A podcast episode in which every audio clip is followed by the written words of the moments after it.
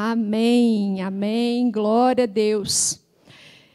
Eu tenho um versículo que eu tenho falado muito esse ano, que para mim tem um sentido muito profundo, que está lá em Eclesiastes 4, versículos 9 e 10, que diz assim: Melhor é serem duas do que uma, porque tem melhor paga do seu trabalho, porque se caírem, uma levanta a companheira.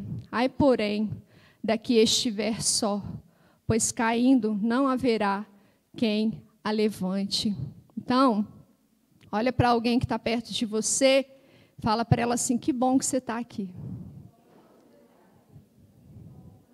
É muito melhor serem duas do que uma. E a, esta igreja, esse ministério, Mulheres na Palavra, é feito para isso, para que uns apoiem os outros para que você nunca se sinta sozinho, para que você tenha onde se apoiar. Amém? Se deixarmos o Senhor se aproximar, o Espírito Santo vai fazer em nós o que for necessário. Você crê? Amém. Já foi lançado né, lá no, no link do para este culto de hoje o tema dessa palavra, que é construindo o meu testemunho. E nós vamos conversar um pouco sobre isso nessa noite. E o meu esposo ele até escolheu uma imagem para mim que eu gostei bastante, muito apropriada, né? Uma mulher com uma uma mulher com um, aquele capacete, né, de obra na cabeça. E ali, né, dando assim o um entendimento, né, ela está construindo, olha ela ali. Não sou eu, né? Tem um cabelinho clarinho, mas não sou eu, não, o corte está diferente. Eu não gosto de xadrez, mas a moça é bacana. Entendeu? Enfim. E eu quero falar um pouco hoje com vocês sobre isso, construindo o meu testemunho. Nós vivemos numa sociedade formada por pessoas bastante complicadas, né, irmãs? Eu sou uma delas. Nós somos, né? Assim, ser humano é complicado, né? Somos assim. E tem momentos que a gente fala assim: olha, é o seguinte, deixa, deixa eu te falar uma coisa. Eu que sei da minha vida. Quem paga as minhas contas sou eu. Então eu não aceito que os outros venham dar opinião na minha vida, não. Não é? Tem vezes que dá uns pensamentos desse jeito. Em outro momento, a gente já vai nas pessoas e pede opinião, a gente quer conselho, a gente quer ajuda.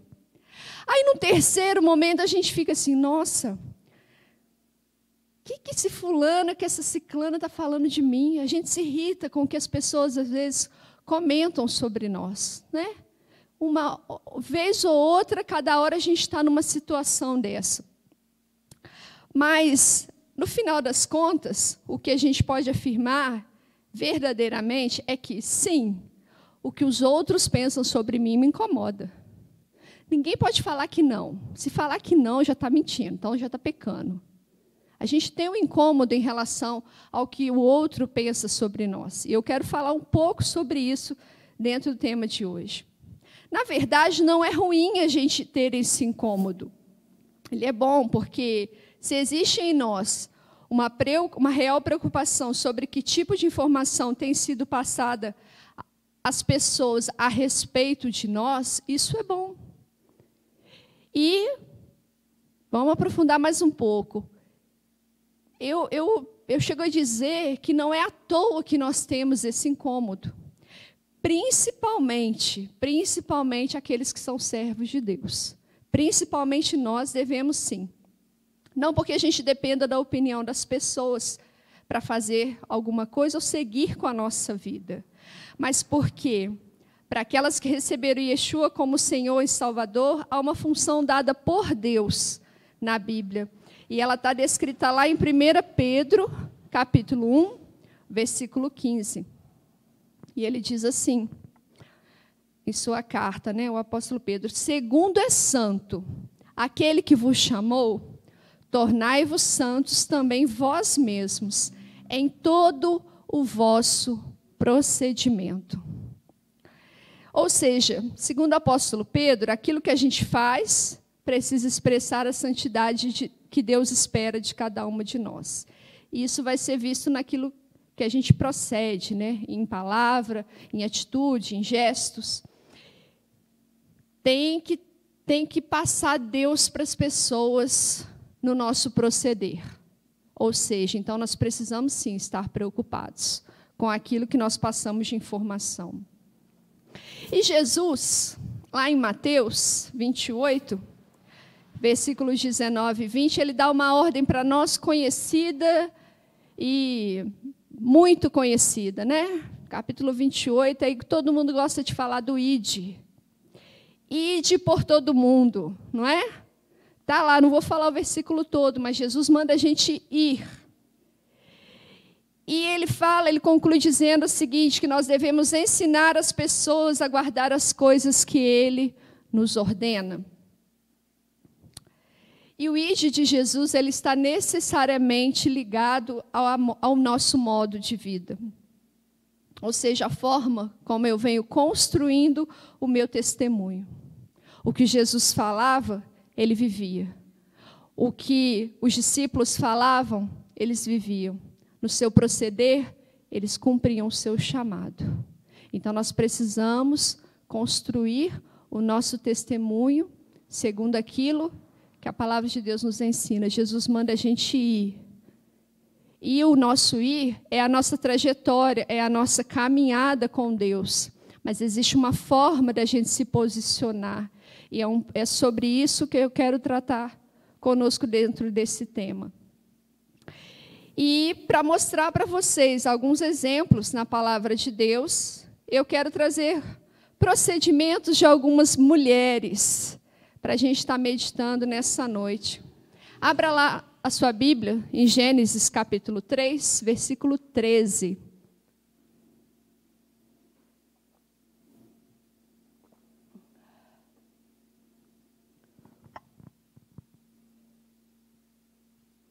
Disse o Senhor Deus à mulher: Que é isso que fizeste? Respondeu a mulher: A serpente me enganou e eu comi. Primeira mulher relatada na Bíblia, Eva. A mulher que não assumiu a culpa do que fez, mas jogou para a serpente a responsabilidade do seu erro. Se nós somos como Eva, a gente nunca assume o que fez de errado. E com isso sempre colocamos alguém na mira do nosso erro. Eu fiz porque o fulano fez isso. Eu falei porque ele falou primeiro. Foi o bate-volta, né? E assumir realmente a nossa responsabilidade diante das coisas erradas que nós fazemos, muitas das vezes as pessoas não fazem.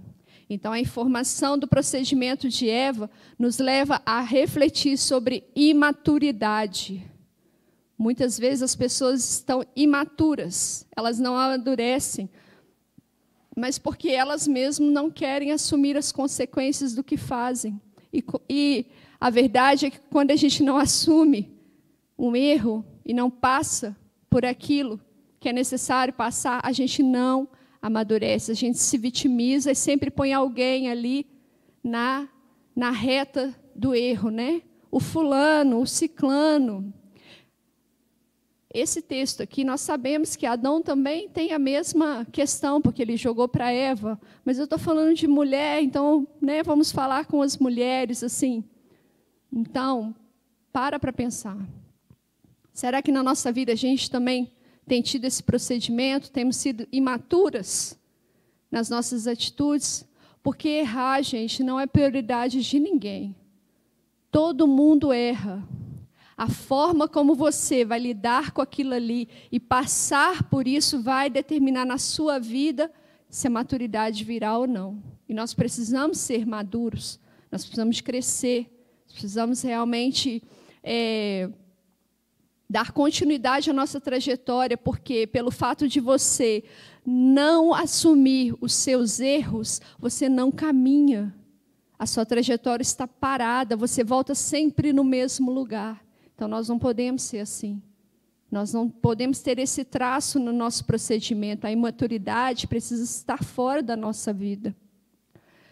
Continuando em Gênesis, agora vamos no capítulo 19.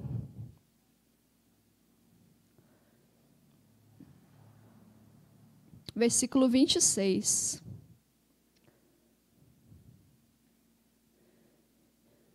E a mulher de Ló olhou para trás e converteu-se numa estátua de sal. A mulher de Ló, é, ela nem tem o seu nome relatado, né? mas nós sabemos que a esposa do, do sobrinho de Abraão, ela fez uma coisa aqui que não foi boa. Deus, por amor a Abraão, permite que Ló, sua esposa e filhas sejam retirados de Sodoma e Gomorra antes que, ela, que ele destrua tudo. A esposa de Ló não tem o seu nome registrado, mas o procedimento em olhar para trás no caminho em que, ele, em que ela ia para a salvação nos mostra claramente que ela sentiu saudades daquilo que ela estava deixando. E isso acontece até hoje. O Senhor, ele veio, entregou a vida dele por nós. Aquele que se achega a Jesus hoje em arrependimento, ele recebe salvação. Mas às vezes nós identificamos que muitas pessoas sentem saudades das coisas deixadas para trás. E no momento em que o mar, a onda fica maior, ou que balança mais o barco, ela põe uma perna para trás e dá uma olhadinha. Isso é muito ruim, porque isso mostra para nós que ainda não entendemos realmente o que foi que Deus fez por nós. A mulher de Ló, ela estava saindo para a vida, mas ela preferiu ficar olhando para a morte. O Senhor, por misericórdia, por amor a Abraão, vai lá e pega o sobrinho dele com a família toda. Mas eles viviam no meio de pecado, aquelas cidades estavam condenadas, aquelas cidades fediam diante de Deus. O pecado ele era tão terrível que ele fedia as narinas do Senhor. E ao sair de lá, os anjos puxando eles, vamos embora. Pensa nessa mulher olhando para trás, gente. Ela não entendeu a informação, ela não entendeu que era morte. Ela não entendeu que ela estava indo para, ela estava sendo salva. E a gente às vezes não entende o que que é que Jesus fez por nós. E aí a gente acha que não tem nada a ver. Ah, mas isso aí foi só, eu só fui uma vez. Aí amanhã você vai de novo. Aí eu só fiz uma vez, amanhã você faz isso e mais um pouco. Então não fique se reconectando com as coisas que estão ligadas àquilo que era morte para você. Nós não podemos fazer isso. Porque quando nós fazemos isso, nós identificamos na nossa vida a ingratidão. E essa informação sobre a mulher de Ló que eu tenho, ela foi ingrata com Deus. Ela não reconheceu o que Deus estava fazendo por ela, e isso custou a vida dela. Hoje, o Senhor não está transformando ninguém em estátua de sal. Mas quanta gente está andando morta por aí? Essa que é a verdade. Quanta gente se sente fraco na fé, quanta gente se sente arrastando. Por quê? Porque está olhando para a morte.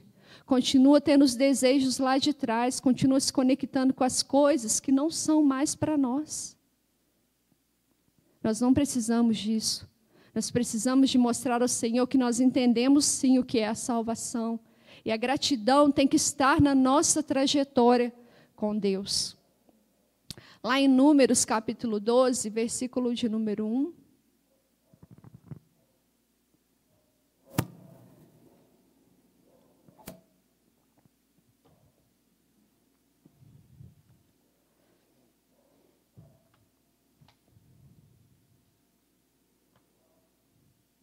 Números 12, versículo 1 diz assim: Falaram Miriam e Arão contra Moisés, por causa da mulher cuxita que tomara, pois tinha tomado a mulher cuxita. O que é esse episódio aqui?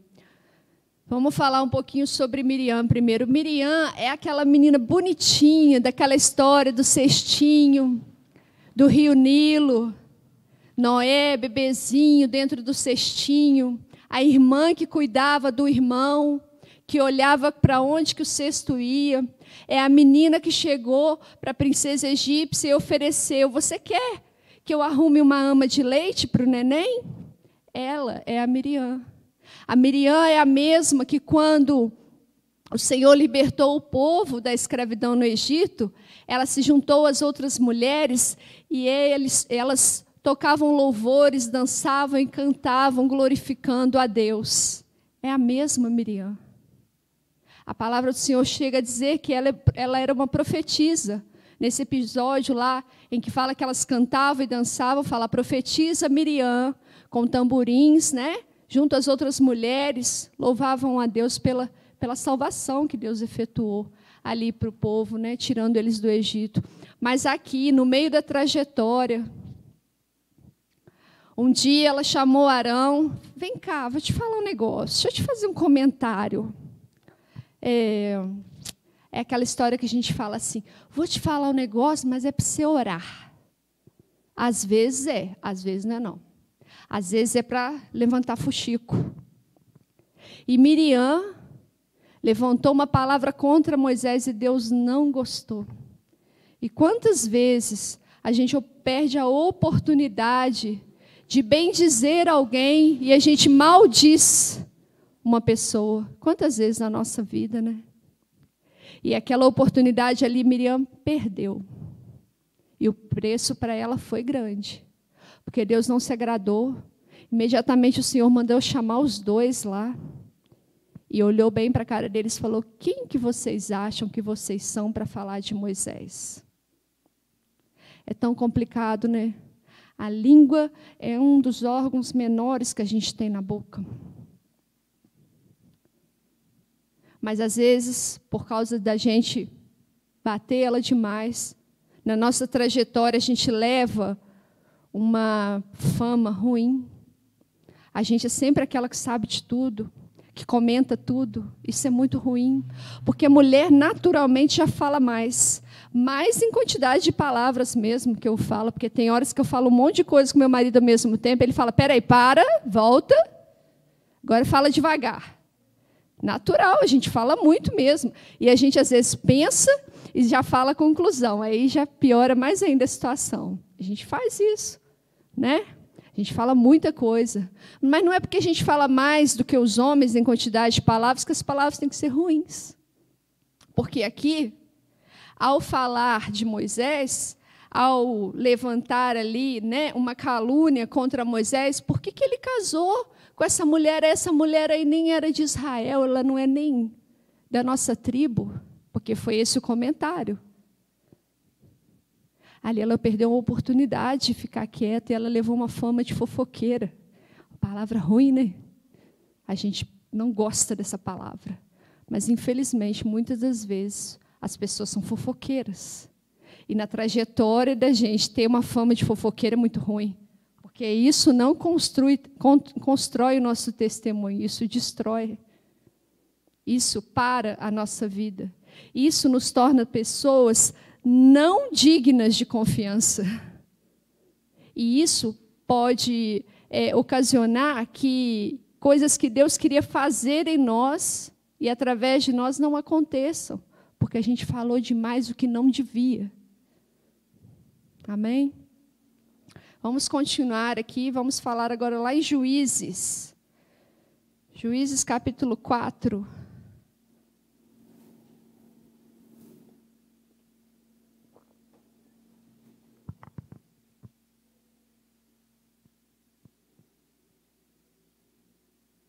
Juízes capítulo 4, versículos 21 e 22. Então, Jael, mulher de Eber, tomou uma estaca da tenda e lançou mão de um martelo e foi-se mansamente a ele e lhe cravou a estaca na fonte, de sorte que penetrou na terra, estando ele em profundo sono e muito exausto, e assim morreu. E eis que, perseguindo Baraque a Císera, Jael lhe saiu ao encontro e lhe disse: Vem, mostrar-te-ei o homem que procuras. Ele a seguiu, e eis que Císera jazia morto, e a estaca na fonte. Vamos fazer aqui um pequeno resumo da história. O povo de Israel, livro de juízes. O povo vivia segundo o que dava na sua cabeça. Quando eles se arrependiam verdadeiramente diante de Deus, e Deus via no coração deles arrependimento, o Senhor levantava um juiz para cuidar e para livrar o povo. Nessa época aqui, quem estava ali julgando Israel era, era a juíza Débora. E um dia ela, eles já estavam há 20 anos debaixo é, do poder de um rei cananita chamado Jabim. E um dia Débora se levanta e vai até Baraque. Baraque era lá um homem de Israel e fala para ele: é o seguinte, Deus está mandando você se levantar e guerrear contra Císera. Císera era o comandante do exército de Jabim. E você vai lá e Deus vai te dar vitória. Baraque virou para ela e falou assim: Eu só vou se você for. Tá bom, eu vou. Débora falou para ele. Mas por causa disso, não vai ser pela tua mão que ele vai cair, que esse comandante vai cair. A fama não vai ser no seu nome. E assim acontece. Baraque vai guerrear, guerreia, e Císera foge, já está exausto já, e ele se esconde na tenda desta mulher, a Jael, que eu li para vocês agora.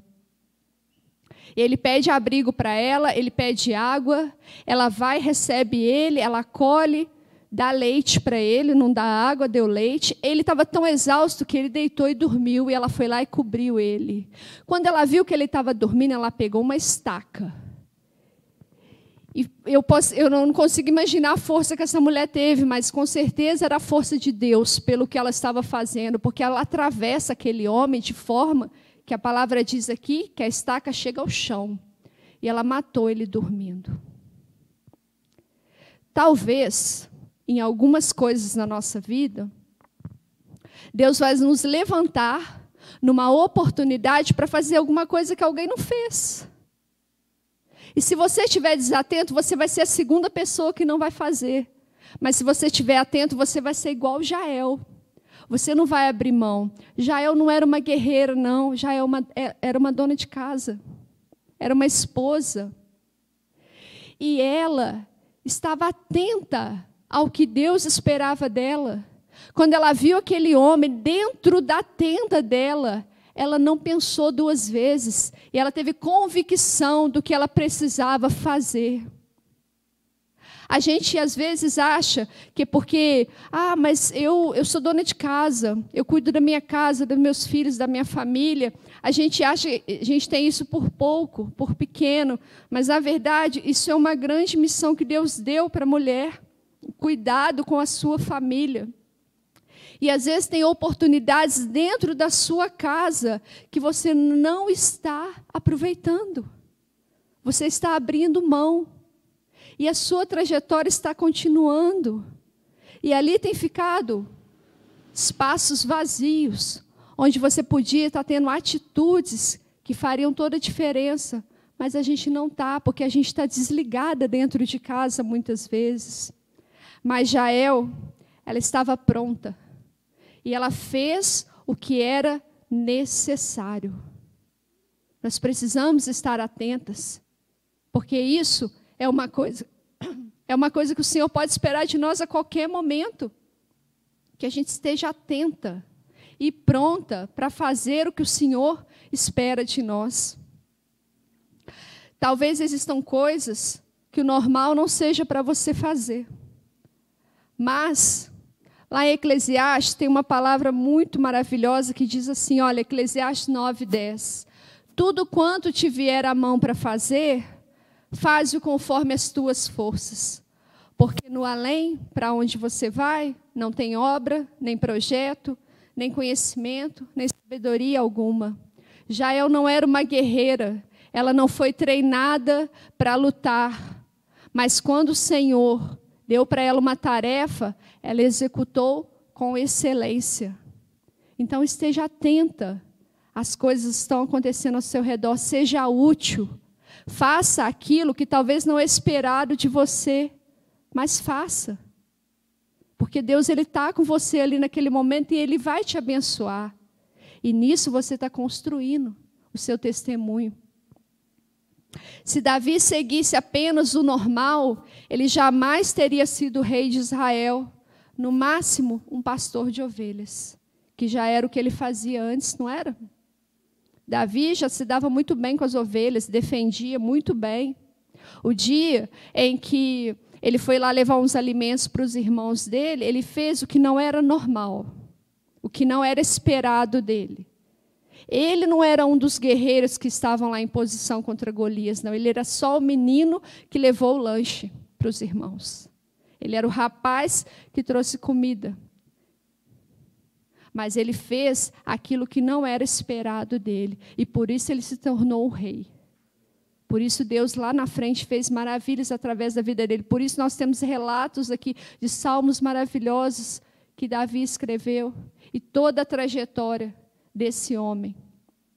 Então, não faça somente aquilo que esperam de você. Esteja pronta para, se for necessário, fazer aquilo que não é o seu normal fazer, mas faça para o Senhor. Lá em 1 Samuel 25,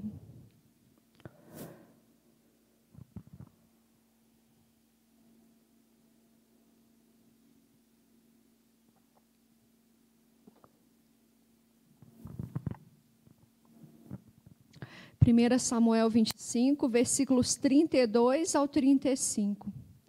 Então Davi disse a Abigail: Bendito Senhor Deus de Israel, que hoje te enviou ao meu encontro. Bendita seja a tua prudência e bendita sejas tu mesma, que hoje me tolheste de derramar sangue e de que por minha própria mão me vingasse, porque tão certo como vive o Senhor Deus de Israel, que me impediu de que fizesse mal. Se tu não te apressaras e me não enviaras ao encontro, não teria ficado a Nabal até o amanhecer, nenhum sequer do sexo masculino. Então Davi recebeu da mão de Abigail o que esta lhe havia trazido e lhe disse: Sobe em paz a tua casa. Bem vês que ouvi a tua petição e a ela atendi. Abigail era esposa de Nabal. Davi estava ali nas regiões próximas às terras de Nabal. Ele já conhecia ali os homens que cuidavam das coisas de Nabal, ele já estivera com eles ali. E em dado momento ele precisou de um auxílio, ele precisou de alimento, de água e mandou pedir para Nabal. Mandou um servo dele lá saudar Nabal e falar para ele: Olha, eu já estive com os seus servos, nada nós tomamos deles, não fizemos mal nenhum por eles, contra eles. E eu quero, eu quero pedir o seu favor sobre mim e sobre aqueles que estão comigo. Que você mande pão para a gente, que você mande água. E Nabal, ele zomba de Davi. Ele fala: Quem é o filho de Jessé para que eu me preocupe com ele? E ali na sequência, um dos servos de Nabal chega para a esposa de Nabal e fala: Olha, Abigail, seu marido fez isso e isso. E ela fica apavorada. Davi, ele tinha ficado irado com a resposta de Nabal e ele estava indo contra ele para matá-lo. E aqui no, nesse trecho que a gente leu, ele fala que não ia matar só Nabal, ele ia matar todos os homens ali da casa de Nabal. Não ia ficar ninguém do sexo masculino. Imagina essa mulher. Esta era a mulher de um homem deslocado, um homem inconsequente. Mas nem por isso ela também era uma mulher inconsequente. Ela correu ali, ela mandou preparar vários alimentos, ela mandou é, preparar animais né, para alimentar quem estivesse com, com Davi. E ela foi e pediu a ele: Olha, você perdoa o meu marido. Resumindo, é isso, porque ele não sabe o que, que ele faz. Mas aceita tudo que eu trouxe aqui. Olha a prudência dessa mulher. Ela salvou não somente o seu marido, mas ela salvou várias pessoas que estavam junto ali, dentro das propriedades daquele homem, por causa da inconsequência de um homem, por causa de um estopim curto, por causa de é, uma irresponsabilidade. Mas Abigail, na sua trajetória, a palavra prudência foi falada aqui por Davi com ela. Você foi prudente. E a gente precisa ser assim também. Precisamos ser prudentes naquilo que a gente faz. Nós não podemos ser irresponsáveis. Nós devemos tentar apaziguar as coisas. Nós precisamos de levar conserto. Nós não devemos ser aquelas que estouram, nós não devemos ser aquelas que fazem as coisas inconsequentemente, mas devemos ser prudentes. E onde onde for necessário que a gente apazigue, nós devemos ser as primeiras a apaziguar, a acalmar as coisas, porque a prudência, ela tem que estar presente na vida da serva de Deus. Agora, lá em Atos, capítulo 9,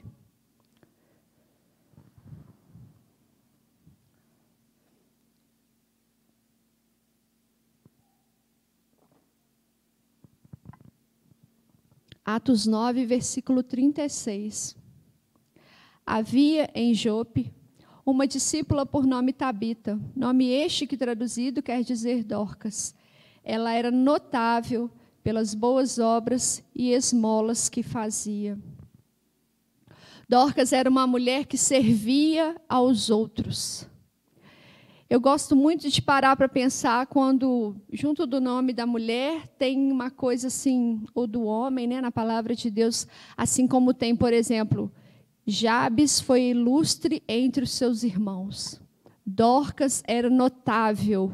Eu gosto de parar para pensar por que, que o Senhor ele relata isso na palavra e coloca aquele adjetivo ali, uma coisa bonita, sabe? Ligada a um homem ou uma mulher. Então você, eu meditando, né, uma vez sobre a oração de Jabes, eu pensei o seguinte que a palavra para ele ilustre não foi simplesmente porque um homem registrou ele assim, é porque Deus também o via desta maneira.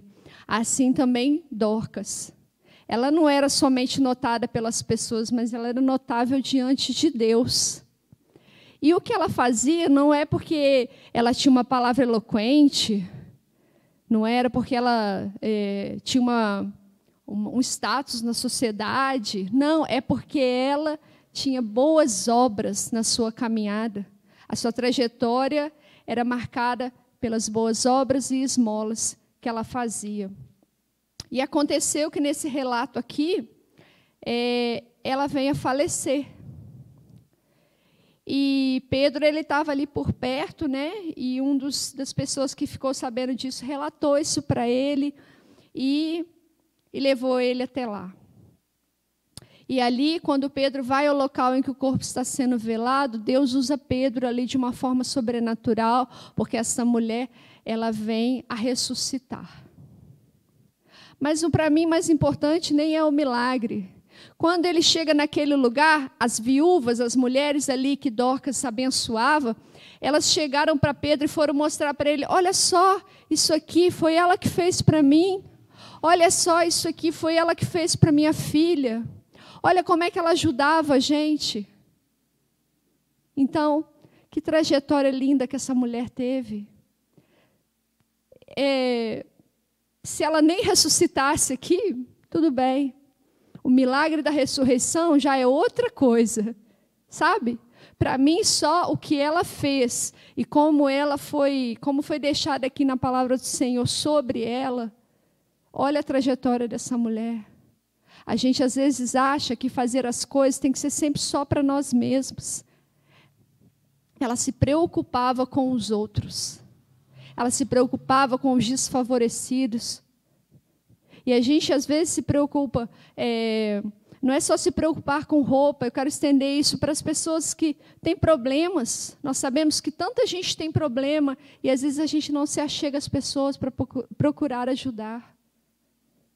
Então, na nossa trajetória, tem que ter um relato de boas obras. Nós precisamos ser notáveis diante do Senhor com as nossas boas obras. E as boas obras que nós vamos realizar aqui, elas vão envolver o próximo. A gente precisa se preocupar com isso. A gente precisa construir o nosso testemunho também com esse procedimento. Lá em Mateus capítulo 8,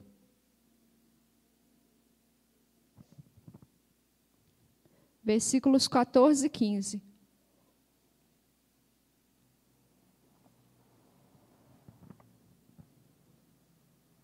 Tendo Jesus chegado à casa de Pedro, viu a sogra deste acamada e ardendo em febre. Mas Jesus tomou-a pela mão e a febre a deixou. Ela se levantou e passou a servi-lo. A sogra de Pedro também não tem o seu nome escrito na Bíblia, mas Jesus faz algo aqui maravilhoso por ela, que ele a cura. Ela estava enferma, estava acamada. E essa parte final do versículo, para mim, ela é poderosa, porque ela se levantou e passou a servi-lo. Quantas vezes Deus faz coisas maravilhosas por nós. Muitas vezes a gente busca Deus em oração, em jejum, a gente vem aos cultos, a gente clama por um mover, por uma libertação, mas depois que ela acontece, a gente não faz nada para Deus. Nada. E nós não podemos ser assim.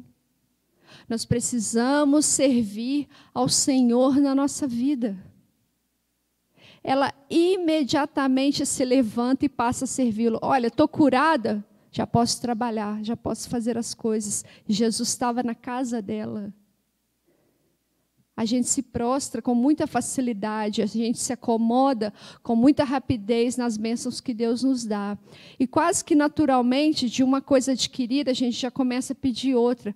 Mas entre uma coisa e outra, a gente não se preocupa em fazer nada para Deus. Nada. Como que você tem servido ao Senhor na sua vida? Porque não é porque a gente está passando lutas e dificuldades que a gente está liberado de servir a Deus. E após as coisas que o Senhor te concede, o que, você tem feito para Ele? Porque muitas das vezes a gente não faz nada. A gente se concentra na próxima consagração e jejum para o próximo, é, para o próximo, para a próxima conquista que eu quero. E a gente não pode viver assim. A gente precisa se levantar e passar a servir a Deus. Amém? Lá em Mateus capítulo 5, versículos 14 a 16. Diz assim: Vós sois a luz do mundo. Não se pode esconder a cidade edificada sobre o monte e nem se acende uma candeia para colocá-la debaixo do alqueire, mas no velador, e alumia todos que se encontram na casa. Assim brilhe também a vossa luz diante dos homens, para que vejam as vossas boas obras e glorifique a vosso Pai que está nos céus. O que, que é a tua luz que vai brilhar diante dos homens? Tem que ser o seu testemunho. Aqui, quando Jesus falava, ele falava para o povo de Israel, que eles eram a luz do mundo. Mas quando a gente aceitou Jesus como Salvador, nós fomos enxertados em Israel e somos um com eles. Então, nós também hoje somos luz do mundo. Você não esconde uma cidade sobre um monte, né? Juiz de Fora é assim, um morro, né? Dá para esconder Juiz de Fora? A gente esconde. Não, né? O bairro mais alto aí que você lembra, que é no alto, naquele altão daquele morrão, você consegue, consegue esconder esse, esse bairro? Não pode, né? Ele está em cima do monte, ele aparece. E a gente também não acende uma lamparina, né, uma candeia, e põe debaixo da mesa, porque ali ela fica abafada, ela fica escondida. A gente está aqui é para brilhar. Não é para brilhar para que as pessoas achem a gente isso ou aquilo, mas é para brilhar a luz de Jesus. E construir o nosso testemunho tem que ser isso. Eu dei para vocês aqui hoje exemplos ruins, né? Mas exemplos bons também. E eu queria te perguntar nessa noite de qual lado dos exemplos que você acha que você está hoje. O que que a sua vida tem transparecido para as outras pessoas, porque, como eu te disse, é importante sim você se preocupar com o que, que a sua vida tem passado de informação para aqueles que estão ao seu redor. Porque as servas e os servos do Senhor precisam brilhar a luz de Jesus. Então não tem nada do meu dia, do meu trabalho, do meu estudo, do meu cuidado com a minha filha, com minha conversa com meu esposo, que não que está liberado de estar brilhando Jesus. E quando a luzinha dá uma apagada, é a hora que a gente peca, né? É a nossa carne. Quando a gente dá mais ouvido para a carne do que para o espírito. Mas o normal e o natural de todo dia tem que ser a gente brilhar Jesus para as pessoas. É assim que a gente constrói o nosso testemunho. Mas como é que tem sido construído o meu testemunho diariamente? Será que é, se Deus hoje pegasse uma pessoa que não é crente, não é crente, e colocasse ela para assistir a minha vida, será que ela ia aceitar Jesus ou ela ia desistir? Será que ela ia conhecer Jesus através do meu testemunho ou ela ia achar que eu sou mais do mesmo que ela já conhece? A gente precisa se preocupar com isso, porque a gente é luz. Nós não somos mais trevas, não é? Então a gente tem que ter essa preocupação diária, qual é a informação que eu tenho passado para as pessoas a respeito de Deus? Ou será que lá fora eu vivo de uma maneira secular? Porque muita gente às vezes vem para a igreja, entra, sai, assiste live, né? Mas lá fora vive igual todo mundo. Isso também está tudo errado. Eu preciso viver da mesma maneira é, quando a gente entra na igreja, a gente não veste um manto de santidade, não. Está entrando a mesma pessoa. A gente pode fingir para os outros, mas Deus está vendo o que está acontecendo. Então a gente precisa se preocupar com isso. Porque uma hora ou outra, aquele fingimento cai por terra. Né? A gente não pode viver a nossa vida a nossa trajetória como se a gente fosse só mais um na face da terra. Nós precisamos nos preocupar em construir um testemunho que realmente dê glórias a Deus em tudo na nossa vida não tem, não tem um pedacinho do seu dia, não tem um, os dias do mês, né? Mulheres, inclusive, né, que, que têm seus hormônios aí, né, que tem vezes que dá uma oscilação e tal, e a gente fica mais agitada, mais nervosa. Nessa época aí, nesses dias, a gente também não pode esquecer quem a gente é. O nosso testemunho não pode ser deixado de lado, porque você está construindo ele. E ele só vai acabar de ser construído o dia que Jesus te levar ou ele voltar. Então eu não posso, eu não posso desligar de Deus. Eu não posso achar que uma hora eu quero Deus, outra hora deixo ele aqui no cantinho.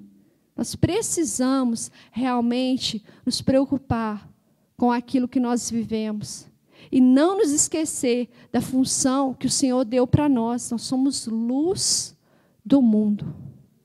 Amém? Coloque-se de pé comigo.